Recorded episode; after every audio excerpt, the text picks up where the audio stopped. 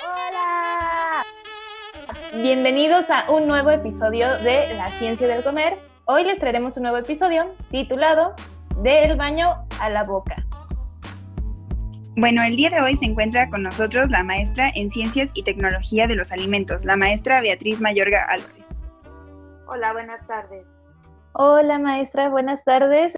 Es nuestra primer invitada de este eh, podcast, bueno, la primera en el ámbito profesional, entonces queríamos invitarla y preguntarle acerca de pues unas dudas que tenemos nosotras y nuestra audiencia. Entonces, para empezar, pues quisiéramos saber un poco eh, acerca de su, pues a qué se dedica y qué importancia tiene en cuanto a la salud de las personas.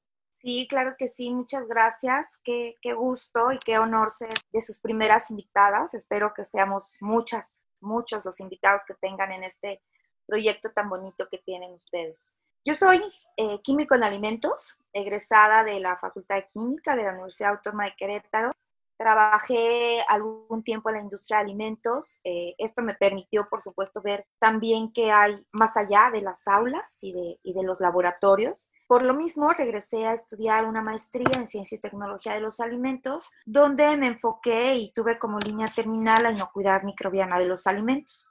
Desde entonces, los últimos 25 años de mi vida me he dedicado a eso, a la inocuidad microbiana, ¿Y qué significa ser microbiólogo de alimentos? Pues eh, toda la investigación que hacemos en, en este ámbito se refiere a estudiar, a evaluar cómo se comportan los microorganismos que pueden causarnos enfermedades transmitidas por, los, por el consumo de alimentos o incluso los microorganismos que pueden causar deterioro en los alimentos. ¿Qué impacto tiene? Pues primero, educar a la población. O sea, nosotros, una parte importante de ser investigadores, que todo lo que nosotros hacemos en los laboratorios, de una o de otra forma, llegue a, la gente que está en contacto directo con, el, con los alimentos, la gente que los prepara, que los fabrica en las industrias, que los prepara en las cocinas, en los restaurantes y evidentemente pues los consumidores. Entonces hay que empezar eh, diferenciando en qué es un alimento eh, que está en deterioro y qué es un alimento que puede tener un patógeno. Muchas veces escuchamos que la gente se enfermó porque consumieron un alimento en mal estado. Entonces, eh, no necesariamente solo se van a enfermar cuando el alimento está descompuesto.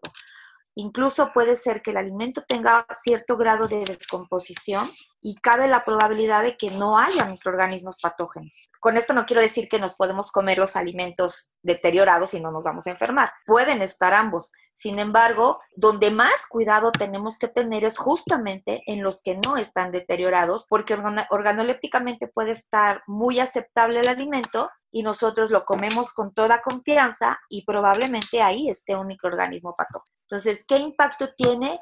Pues reducir, o sea, a través de nuestras investigaciones tratamos de que haya menos enfermedades transmitidas por alimentos y también menos pérdidas económicas por el deterioro de los mismos. Sí, claro, o sea, de hecho una de las cosas que nosotros hemos comentado es como el impacto que la gente a veces no ve sobre los alimentos, ¿no? O sea, creen que solo es comerlo y no va a pasar nada, ¿no? Pero en cuestión a esto, eh, como una de las cuestiones que también nos han preguntado mucho es sobre el impacto que hay de llevar tu teléfono al baño o las cuestiones que pasan en el baño y después salimos y como si no pasara nada, ¿no? Desde la inocuidad de cómo lavarnos las manos, de qué agentes debemos de utilizar, entre otros aspectos. Entonces, como una de las preguntas que le queríamos realizar, generalmente qué bacterias o qué patógenos podemos encontrar en el baño que puedan causar como algún problema en nuestra salud. Pues de todo como cualquier habitación de nuestro hogar, pues ninguna está libre de microorganismos. Recuerden que una de las principales características de los microorganismos es que son de amplia ubicuidad, es decir, los podemos encontrar en todos lados. Claro que van habiéndose nichos, van habiéndose reservorios de ciertos microorganismos. En el baño, pues hay una situación particular porque evidentemente es una de las habitaciones donde, aunque tengamos ¿no? una un frecuente lavado y los hábitos adecuados, pues finalmente ahí va a haber una concentración o va a haber más reservorios de microorganismos por las mismas condiciones, por las actividades que se realizan en el baño y por también las condiciones. Generamos más humedad, ¿no? A la hora que que nos bañamos, pues se genera vapor, ese vapor se queda cierto tiempo, la humedad relativa puede estar elevada por cierto tiempo y si había microorganismos ahí alojados en algún sitio, pues estos pueden entrar en actividad. Entonces, ¿cuáles son los, microorganismos que podemos encontrar ahí eh, más frecuentemente? Pues los que son de, importancia en enfermedades gastrointestinales. No necesariamente porque estemos enfermos, igual podemos ser portadores de algún agente patógeno, ya sea un parásito o una bacteria, y nosotros estar asintomáticos. Entonces, ese microorganismo podemos estarlo arrojando a través de, de la materia fecal y si no hay un adecuado cuidado, puede quedar alojado en ciertos lugares. ¿Qué pasa con el teléfono? Como lo preguntas específicamente. Yo entro con el teléfono, lo estoy manipulando, puedo decir, pero yo tengo mis hábitos higiénicos muy bien establecidos. Pues sí, pero yo dejo el teléfono a un lado, me lavo las manos, probablemente hasta desinfecte las manos, pero después vuelvo a tomar el teléfono con las manos ya limpias y el teléfono no le di ningún tratamiento para descontaminarlo cuando estuvo expuesto a la, contaminación, ¿no? Sí, nos parece eso súper interesante porque pues es un hábito que hemos como adquirido usualmente y que las personas lo están haciendo. Incluso creo que ya muchos niños este, adquirieron como eso de llevarse el celular al baño y si no es el celular, el iPad o cualquier otra de estas cosas. Y pues sí es importante pues tener en cuenta eso, ¿no?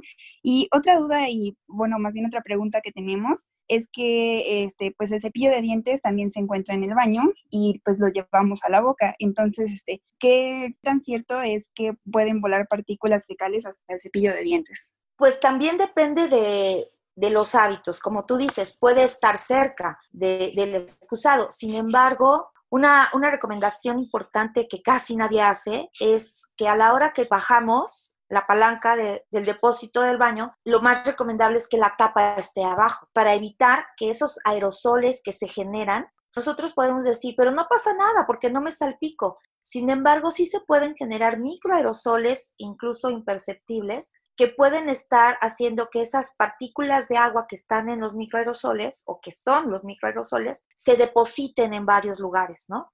Entonces, no es que las bacterias vuelen, pero sí pueden estar vehiculizadas a través de partículas o pequeñas partículas de agua que van a hacer esa generación de los microaerosoles a la hora que yo hago la descarga del baño. Entonces, tampoco puedo estar cambiando mi, mi cepillo cada tercer día, ¿no? Sí hay una recomendación de cambiarlo mínimo cada tres meses, por ejemplo.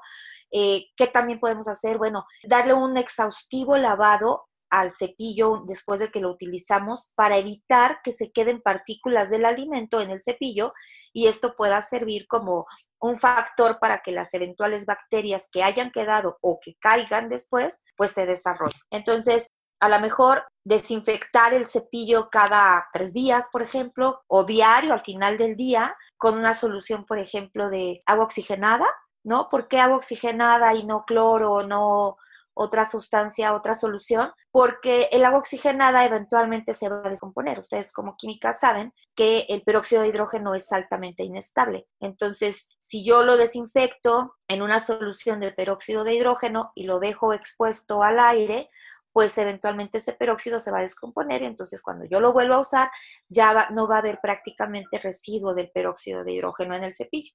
Entonces, dos puntos importantes, bajar la tapa al momento que hago la descarga y si todavía nos queremos ir a, ser más exigentes en esta limpieza, eh, bajar la tapa, eh, levantarla y quizá rociar con algún agente desinfectante esa tapa que estuvo en contacto con los microaerosoles. También relacionado a esto, eh, en cuanto a la higiene, vemos que inclusive ha sido tema de debate, por ejemplo, el uso o el tener el bote de basura ahí en el baño, porque muchos dicen que pues que es un foco de infecciones y que mejor tires el papel en la taza, pero pues aquí entra como mucho la polémica de qué, es, mejor eh, pues sí, generar esa basura y sacarla al exterior, que al final pues, es un foco, o, tirar el papel en el excusado y que haya problemas como de, taponamiento de tuberías, o, no sé, ¿usted qué pensaría o qué recomendaría para tener estos buenos hábitos de higiene en cuanto a, los botes de basura. Sí, como bien lo dices, eh, ahorita nosotros eh, como microbiólogos de pronto tenemos problemas en cuestiones, por ejemplo, con el impacto ambiental, ¿no? Efectivamente, el cesto de basura en el baño, eh, si no lo hacemos adecuadamente, no lo usamos adecuadamente, puede ser un foco de infección, puede ser un reservorio. ¿Qué es lo más recomendable? Primero, que sea un bote que tenga tapa. Sí debe de haber un bote de basura en el baño, porque evidentemente el papel no es el único desecho que tenemos en el baño, ¿no? Puede haber, por ejemplo, cabellos, puede haber Kleenex de, o papeles, pañuelos desechables, ¿no? Cuando te suena la nariz, eh, Q-tips, etcétera. Puede haber otra cantidad, otro tipo de basuras. ¿Qué es lo que debemos de hacer? El papel que utilizamos en el excusado, ese cuando tiene materia fecal, sí es recomendable y lo más recomendable es que se tire al excusado. ¿Por qué? Porque ese papel va a quedar con restos de materia fecal que van a tener microorganismos y que van a quedarse ahí por un determinado momento. Y como bien lo mencionas, después esa basura la sacamos junto con otra y puede estar ahí eh, diseminándose los microorganismos. Entonces, el papel que tiene materia fecal definitivamente tiene que ir al, al excusado Afortunadamente ahorita ya estamos eh, en un tiempo en el que la mayoría del papel de baño está elaborado con materiales que pueden ser desechados al, al, excusado sin que generen problemas.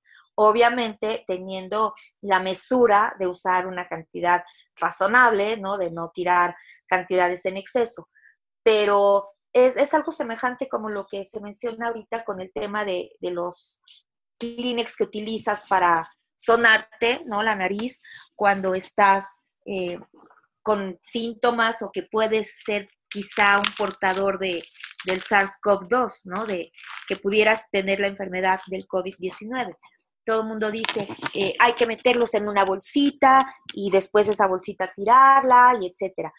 Sí, por supuesto es lo más recomendable, sin embargo, pues estamos generando todavía más basura. Entonces, podemos tirar el Kleenex bien envuelto en, en el cesto con tapa y después esa basura, toda la que está en ese cesto, cerrar esa bolsa y entonces desecharla, ¿no? Sí, está súper interesante. Había varias cosas que igual yo no estaba del tanto segura tal vez como en cuestión de tener un bote cerrado. Generalmente la gente tiene un bote abierto, ¿no? Es lo que generalmente hacemos. Y otra cuestión, o sea, regresando un poquito a lo del el uso del teléfono en el baño, ¿podría proporcionarnos como algún dato de algún patógeno o, o, algún microorganismo que se pueda quedar como en la funda de nuestro celular? Y pues como por cuánto tiempo se quedaría o como qué recomendaciones se harían para la limpieza de, del celular. Porque generalmente pasa esto, ¿no? O sea, que vamos al, baño, y nos llevamos el teléfono, no lo desinfectamos y así nos vamos a comer, ¿no? Entonces como que también hay una relación eh, pues del baño a la boca, ¿no? Que generalmente, pues cuando vamos al baño ni desinfectamos, ni tenemos como ese cuidado de que podemos causar como algún daño a nuestra salud por el hecho de hacer esa acción. Claro, por supuesto que la principal recomendación sería no llevarte tu teléfono al baño, ¿verdad? Pero bueno, como bien lo dijeron al principio, esa es una práctica que ya es común, ¿no? Antes, muchísimos años antes, eh, incluso había revistas en los baños, ¿no? O sea, práctica que tampoco era muy adecuada. Sin embargo, las revistas se quedaban en el baño, era como la revista exclusiva del baño. Ahora ya nadie quiere leer en papel, entonces pues se llevan su teléfono y ahí están eh, haciendo 20 mil cosas, ¿no? La principal recomendación sería esa. Al no poderse hacer, sí, ahorita hace algunos días abrimos ahí un webinar en el que hablábamos justamente de que todas estas prácticas higiénicas que nos estamos acostumbrando por, la, por el COVID-19, ojalá se quedaran, ¿no? Y no nada más fueran eh, cuestión de, miedo por la pandemia, sino que fueran prácticas eh, de conciencia, ¿no? Que realmente nos concientizáramos del beneficio que puede tener esto. Eh, yo algún momento les comentaba, ojalá pudiéramos revisar las estadísticas de enfermedades transmitidas por alimentos que, va, que, haya después de la pandemia y seguramente vamos a ver una disminución porque todas estas prácticas que estamos tomando ahorita, pues no tienen impacto solo contra el SARS-CoV-2, o sea, obviamente contra cualquier microorganismo. Entonces, ¿qué es lo que deberíamos de hacer? Pues si ya nos llevamos el teléfono al baño, con el mismo alcohol que traemos ahorita para todos lados, pues rociar el teléfono, ¿no? Lavarnos las manos, desinfectarnos las manos, rociar el teléfono y entonces ya poder seguir utilizándolo. No, no tengo aquí a la mano algún artículo, pero sí en la página de la FDA, de la Administración de Alimentos y Medicamentos de los Estados Unidos, y también en la página de la Asociación Internacional de Protección de los Alimentos, las siglas en inglés son IAF, IAFP, eh, vienen muchas recomendaciones y ahí se menciona que no nada más en el teléfono, por supuesto en cualquier superficie que esté en contacto con, microorganismos, se pueden encontrar microorganismos como salmonella, por ejemplo, eh, Escherichia coli patógena. Si encontramos Escherichia coli genérica, pues ya es un indicador de contaminación por materia fecal, es decir, ahí había materia fecal y además de la E. coli puede haber otros microorganismos de hábitat intestinal como enteropatógenos que los que les mencionaba, ¿no? E. coli patógenas o salmonela o algún quiste de algún parásito, etcétera. Eh, los quistes de parásitos son muy fácilmente removibles por acciones mecánicas, es decir, una limpieza y con una toallita, con algún agente antimicrobiano puede funcionar. Sin embargo, los microorganismos, las bacterias patógenas, de ellas sí hay eh, datos publicados de que pueden sobrevivir por largos periodos, meses, incluso años, en superficies inertes como plástico, metal, incluso tela, ¿no? Entonces, eh, sí, sí puede haber eh, evidencias de microorganismos patógenos en estas superficies, sobre todo pues de, eh, del sitio en el que estuvieron en contacto, ¿no? Sí, eso que nos menciona, la verdad, pues este, es como impactante como pues nuestras compañeras y yo este, desde un principio, antes de que pasara todo esto de COVID, y Pau bien lo sabe, pues llevábamos nuestro spray para desinfectar el baño y todo esto, por cuestiones de que pues estamos aprendiendo en la carrera todo esto y te impacta pues saber que, que es fácil de limpiar y pues de remover todo esto y por eso pues empezamos a practicar esto desde antes, entonces pues con todo esto de COVID como que pues ya lo teníamos, era parte de nosotros, pero pues obviamente es importante no dejarlo y que más personas lo implementen. Y también otra pregunta que teníamos, eh, pues también en el baño, es que eh, ¿hay diferencia, por ejemplo, en lavarte las manos con algún jabón líquido que con un sólido?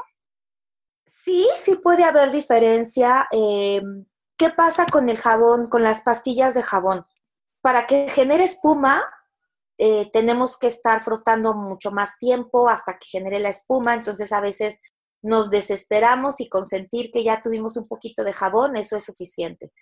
Eh, las pastillas de jabón pueden llegar incluso a albergar ahí ciertos residuos de, materia orgánica en el que puede estar incluido el microorganismo. Las pastillas de jabón, eh, pocas son las que traen eh, sustancias antimicrobianas, pero además las sustancias antimicrobianas que traen no son de amplio espectro. Casi todos, y si ustedes revisan por ahí los de los, de los jabones que incluso que dicen que tienen efecto antibacterial, eh, estos principios activos son triclosan, por ejemplo, el más común, y estos tienen efectos sobre bacterias gran positivas, principalmente las que generan malos olores y cosas como estas, pero no necesariamente patógenos.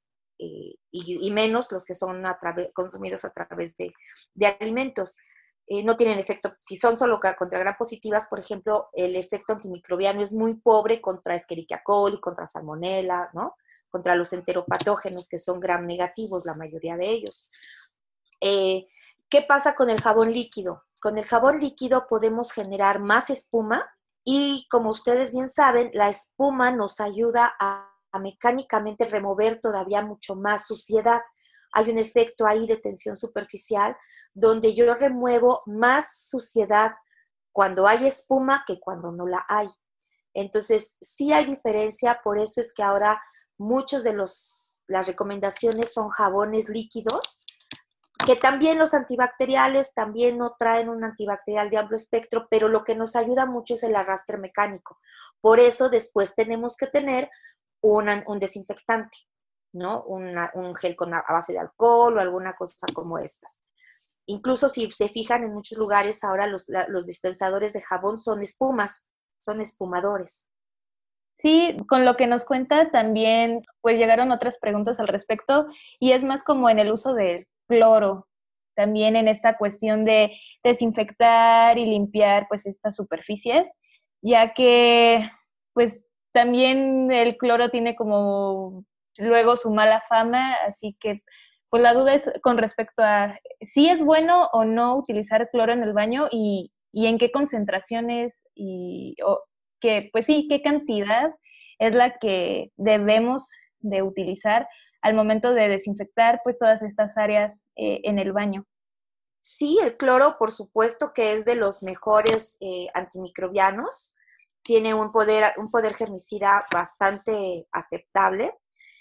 La mala fama que tiene el cloro está enfocada principalmente para eh, desinfección de alimentos, ¿no? Donde pudiera quedar cloro residual y que nosotros ingiriéramos. Y bueno, viene toda esta cuestión, de la formación de cloraminas y etcétera, etcétera. ¿Cuál es el riesgo o en dónde estaría la peligrosidad de utilizarlo como desinfectante de superficies de no contacto con alimentos, como pues en este caso sería el baño?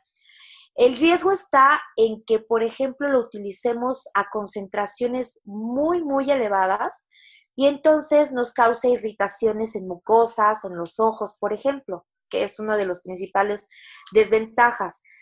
Eh, yo sí me atrevería a recomendarlo como un buen desinfectante en, el baño, por ejemplo, a concentraciones Obviamente hablar de concentraciones para el público en general está un poco complicado, yo les puedo decir, la FDA dice 200 partes por millón máximas para alimentos, ¿no? O para superficies de contacto con alimentos. Para el baño esto podría ser suficiente, incluso un poco más, hasta 400 partes por millón se llegan a utilizar, por ejemplo, en la industria de alimentos, cuando se utiliza el cloro para desinfección de superficies. ¿Cuántos son 400 partes por millón? En términos muy coloquiales, es algo así como dos tapitas de la botella ordinaria de cloro eh, por cada litro de agua. Esta concentración es muy elevada, pero para desinfectar superficies como el baño es bastante efectiva. Ahora, no debemos olvidar que siempre que yo voy a utilizar un desinfectante, cualquiera que este sea, tiene que haber previo un lavado. Entonces, yo tengo que dar primero un lavado, ¿no? Un lavado al baño con detergente, con jabón y después ya aplicar el tratamiento de desinfección. Y siempre tener cuidado para la persona que lo realice. Eh, si yo soy muy sensible, incluso conviene ponerse una mascarilla, ¿no? No mascarilla de laboratorio, pero de estas que estamos usando ahorita para, para el confinamiento o para, la cuestión del COVID-19, si es que soy muy, muy este, sensible a los vapores de, de cloro. Si no, a esta concentración es bastante efectivo y, sí, sí funciona muy bien. Ok, muchas gracias. Y en cuestión como en conclusión sobre este tema de del baño a la boca, en su experiencia como cuáles serían las recomendaciones o como tips, datos que le gustaría proporcionarnos sobre dicho tema? Pues yo creo que ahorita estamos muy sensibilizados en el tema de las prácticas higiénicas, entonces eh, pues sería como una recapitulación, ¿no? Eh, la tapa del, excusado abajo cuando hago la descarga, eh, si es posible desinfectar esa, esa, tapa una vez que la levanto, la desinfección periódica del cepillo de dientes, y, así como tenemos nuestro detergente líquido, también es bastante recomendable tener un, desinfectante, ¿no? Puede ser el, un spray de alcohol o el mismo gel con alcohol, eh, para que nos acostumbremos a que no nada más después de que nos lavamos las manos desinfectarnos, sino también desinfectar las superficies que vamos a llevar afuera del baño. como es el teléfono celular. A lo mejor llegamos corriendo y nos metimos con todo y las llaves del carro, ¿no? Al baño. Entonces, tener el alcohol en spray es muy efectivo porque yo puedo rociarlo, lo que haya metido al baño y que después vaya a salir. Porque una cosa bien importante, y eso seguramente lo han visto, si ustedes este, son quienes se cocinan o, seguramente lo verán con sus mamás cuando llegamos de, de la calle, es muy común que lleguemos directamente al baño con el teléfono celular y después ese teléfono celular lo llevamos a la cocina, ¿no? Y a lo mejor estamos ahí viendo la receta o estoy viendo si ya mi hijo ya me contestó de que sí viene a comer o el marido o lo que sea, y ese teléfono que estuvo en el baño ahora está en la cocina donde estoy preparando los alimentos o manipulando los alimentos o manipulando los utensilios que voy a utilizar para la hora de la comida. Entonces, eh, ese cuarto de baño puede ser nuestro, nuestro cuarto de limpieza y desinfección previo a entrar a la cocina. Entonces, hacer mucho énfasis en esto, que a veces entramos al baño con cosas que después vamos a llevar a la cocina o incluso al comedor, ¿no? A lo mejor yo no preparo la, la comida, pero como bien decían ustedes hace un momento, yo entro al baño con mi teléfono y después el teléfono también como muy mala práctica está a un lado de mí o a un lado de mi plato a la hora que estoy comiendo. Y ese, baño, ese teléfono ya estuvo en el baño, ya estuvo manipulado y ahora va a ir todavía a seguir contaminando otras superficies, ¿no? O lo toma, el teléfono lo toma mi hermanito o mi hermanita o mi abuelito, ¿no? Alguien que es todavía más susceptible, toma esa superficie que está contaminada con eventualmente microorganismos patógenos. Sí, y precisamente por eso eh, surge este episodio para que pues los espectadores tomen en cuenta todo esto y como usted mencionaba, que todas estas prácticas al final están perjudicando a nuestra salud y eh, eh, está dentro del área de que nosotros estudiamos eh, en el área de alimentos. Y pues si quieren saber más al respecto, espero que usted, maestra, pueda volvernos a acompañar alguno de estos días. Claro, con todo gusto. Sí, me imagino que muchos van a, tener más dudas al respecto y pues está invitada. Claro que sí.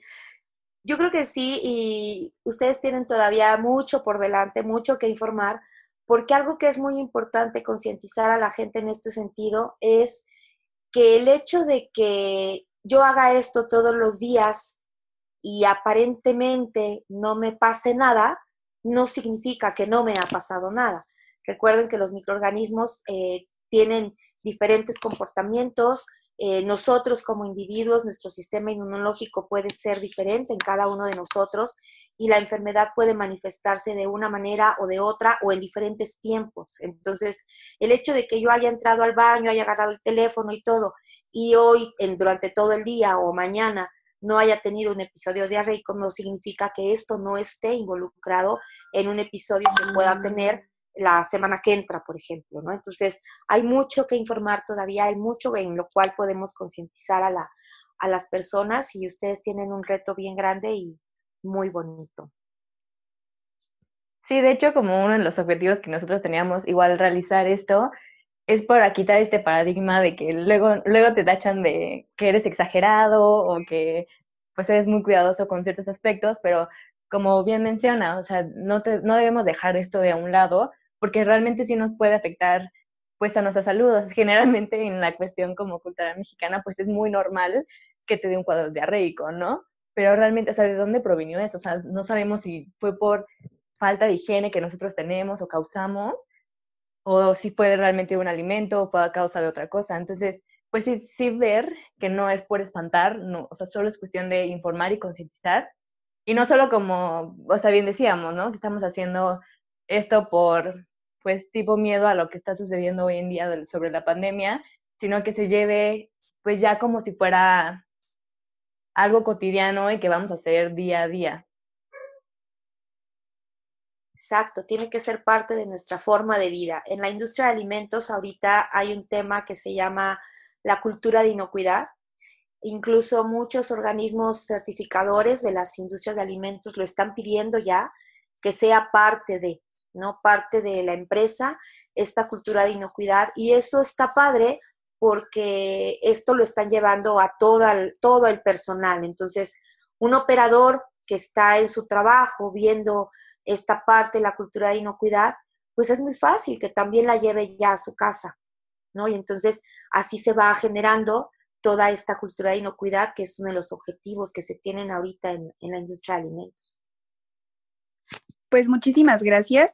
Eh, la verdad es que fue un gusto tenerla aquí y todos esos consejos que nos ha dado, de ya me veo limpiando y desinfectando mi baño con todos estos nuevos tips.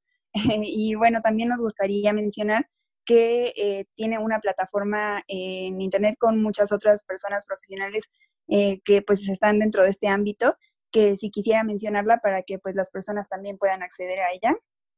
Claro que sí, que, muchas gracias. Eh, el portal de divulgación científica se llama Hablemos Claro. la página es www.hablemosclaro.org y también está en las redes sociales que ustedes manejan, está en Instagram, está en Facebook, está en Twitter y tenemos un canal de YouTube también. Y por supuesto ahí pueden encontrar muchos temas referentes a tecnología de alimentos, alimentación, a nutrición, a inocuidad y a todas estas dudas que nos surgen al día al día a la hora de, alimentarnos.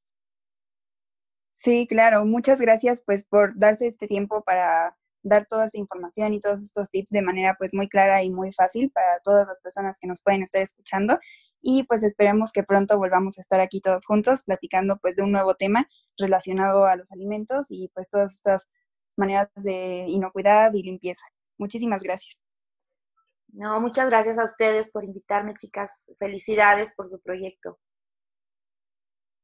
Muchas gracias, y bueno, los esperamos pronto eh, aquí en eh, la Ciencia del Comer. Síganos en Instagram como L.Ciencia del Comer y pues ya saben que también pueden seguir en Instagram igual a Hablemos Claro. Los esperamos pronto y hasta un nuevo episodio. Porque nosotros somos la ciencia del comer.